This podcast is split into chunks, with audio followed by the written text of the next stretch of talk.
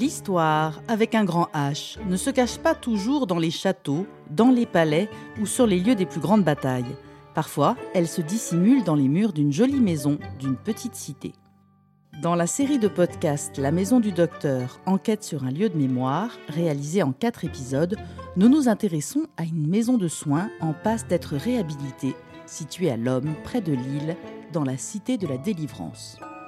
Cette cité, bâtie par la Compagnie des chemins de fer du Nord, devenue la SNCF, a ceci de particulier qu'elle n'a hébergé jusque dans les années 80 que des cheminots et des familles de cheminots.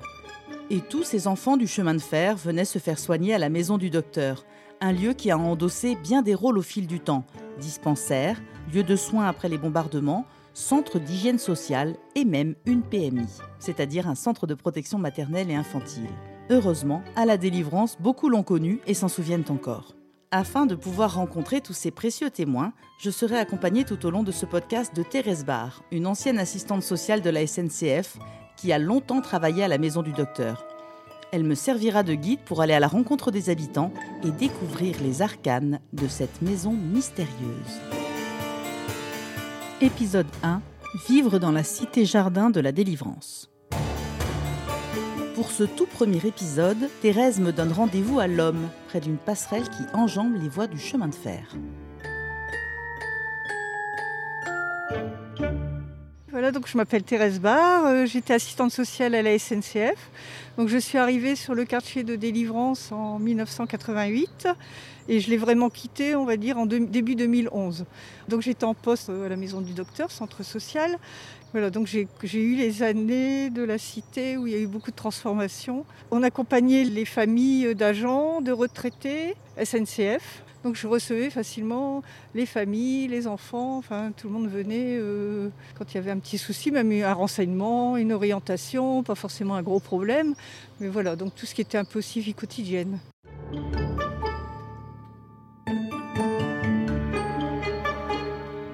délivrance, à l'origine, c'est pourquoi elle a été créée? Alors en fait, elle a été créée parce qu'il y avait un triage, en même temps qu'il y a un triage qui s'est mis en place à délivrance.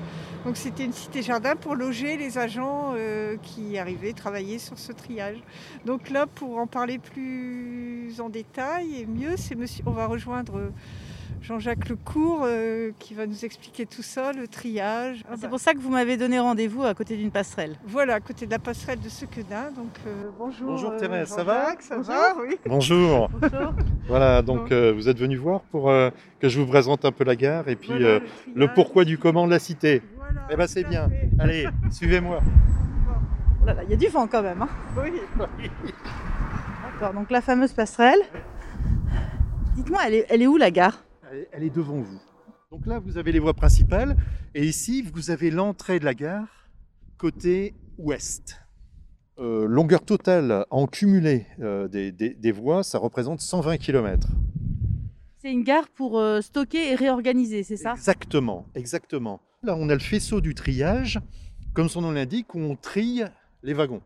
Le train était coupé en lots, c'est-à-dire qu'il était démaillé, hein, donc il était, euh, on retirait les crochets d'attelage. Séparer les wagons. Voilà, et une machine poussait, et donc il y avait un aiguilleur qui réorientait les lots en fonction des nouvelles compositions de trains à refaire, et ce qui permettait donc de reformer euh, des, trains donc au faisceau du triage. Donc la cité la, Délivrance, à l'origine, c'est une, une, cité qui a été bâtie pour abriter les, cheminots de, de la gare de triage, c'est bien ça? Tout à fait, oui.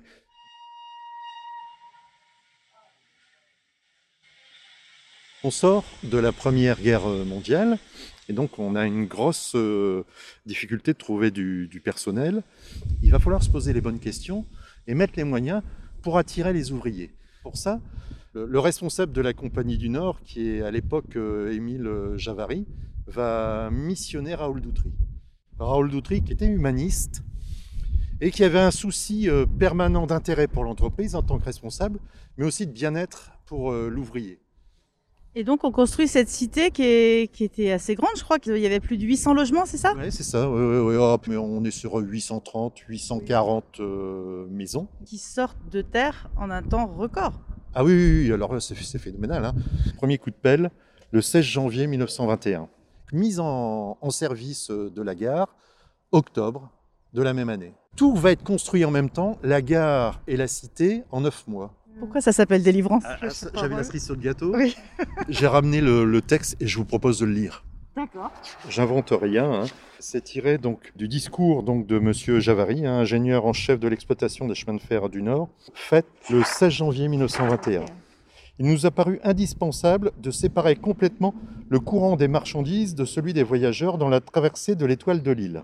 Tout le mouvement des marchandises, c'est-à-dire tous les échanges entre les antennes aboutissantes à l'île, se feront dans une gare nouvelle à l'ouest, entre l'Homme, l'Ambersart et Sequedin. Gare que j'ai baptisée La Délivrance.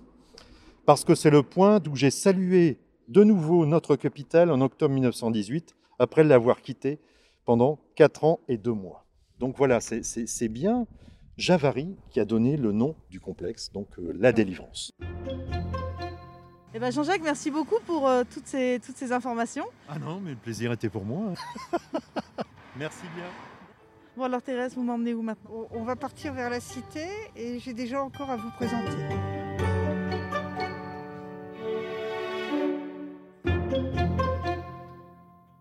Arrivés à l'école ménagère, autre lieu hautement symbolique de la cité, nous rencontrons Lydie Darme, une habitante de toujours du quartier et une ancienne patiente de la maison du docteur. Elle évoque pour nous ses souvenirs.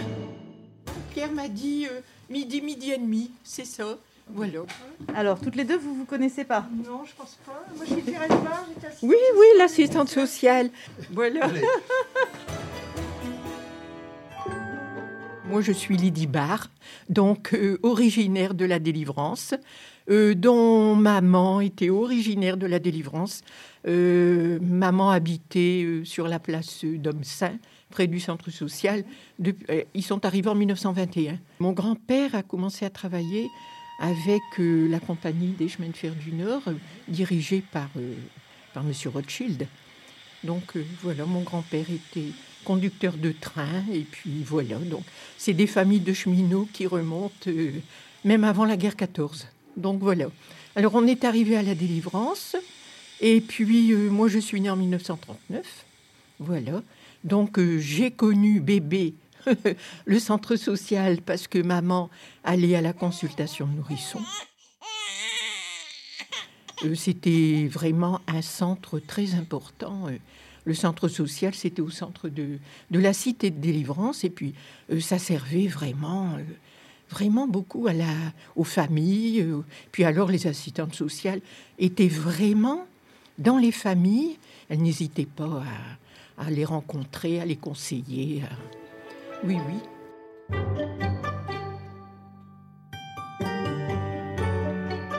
Vous avez des, des souvenirs de la maison à l'intérieur? Moi, oui. euh, après la guerre, euh, j'ai utilisé en tant que petite fille, euh, dès qu'on avait un bobo, on se rendait au centre social où il y avait une infirmière, Mlle Le Sûr, qui assurait les soins. euh.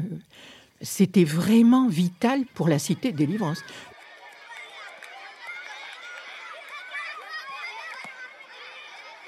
On me disait que pendant la guerre, euh, elle venait ici, euh, c'était la goutte de lait, paraît-il. Donc je pense que ça suppléait euh, certainement, comme j'étais bébé ou petite fille, j'avais le droit d'avoir peut-être d'une bouillie ou quelque chose. hein. J'ai fait des recherches, c'était des biberons stérilisés et puis du, du lait stérilisé certainement aussi, parce qu'à l'époque euh, ça n'existait pas non plus. Donc, euh, Euh, Ouais, des ouais, ouais. personnes qui allaitaient leur bébé. euh, Non, non, et comme on en parlait avec Pierre la fois dernière aussi, au centre social, il y avait eu aussi, euh, on disait que c'était euh, des personnes qui étaient rachitiques. Oui, voilà, des UV. Oui, je l'ai lu ça dans. Moi j'ai repris l'histoire, j'avais retrouvé des documents et il y avait des rayons ultraviolets. Mon petit frère est né en 1950. Il a été opéré des amygdales. euh. Alors là, euh, évidemment, c'était folklorique parce que les gens amenaient le petit dans une couverture. euh. Bon, c'était un spécialiste qui venait opérer en masse. hein. C'est pour ça que c'était important.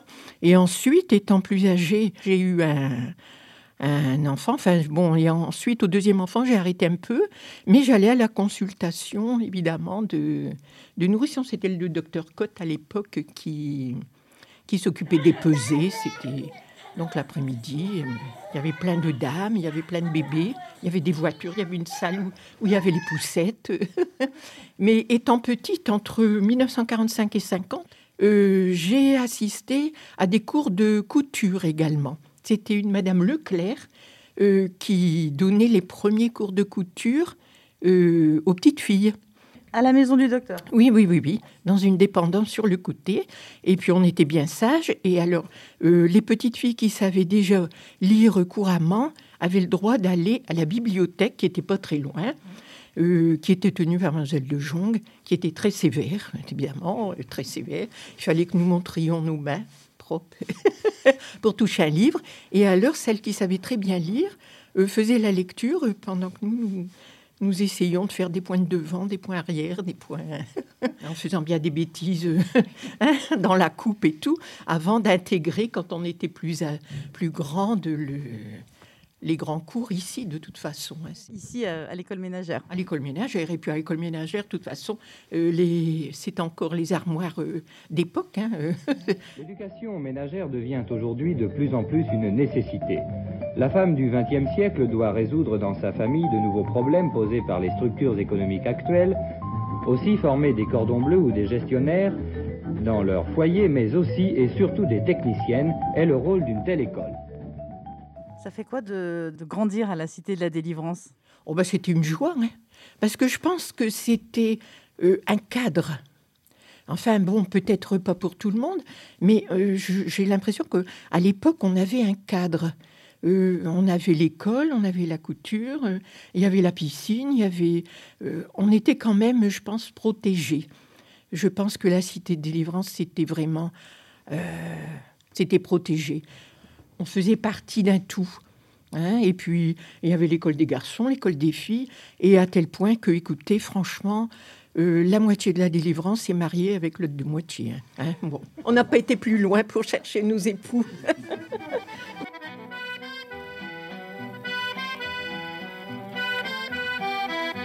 Euh, moi, j'habitais rue René Boudel, j'habite toujours rue René Boudel. Et mon mari habitait euh, trois rues derrière. Quoi. Et j'ai beaucoup d'amis, euh, c'est comme ça. Euh. oui, oui. Donc on a toujours, on s'est mariés tous ensemble, puisqu'on sortait ensemble. La SNCF, c'était vraiment un cocon, si vous voulez. Oui, oui, oui. On y était bien. On y était bien, oui. Merci beaucoup. Voilà, ben, je vous souhaite une bonne après-midi. Hein, voilà. Au revoir. Au revoir.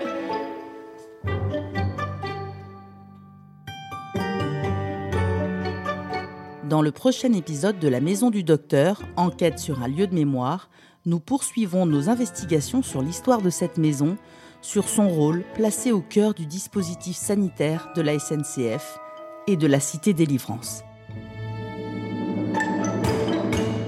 Si vous avez aimé cette enquête podcast, retrouvez d'autres ressources sur patrimoine-sncf.com et icfhabitat.fr.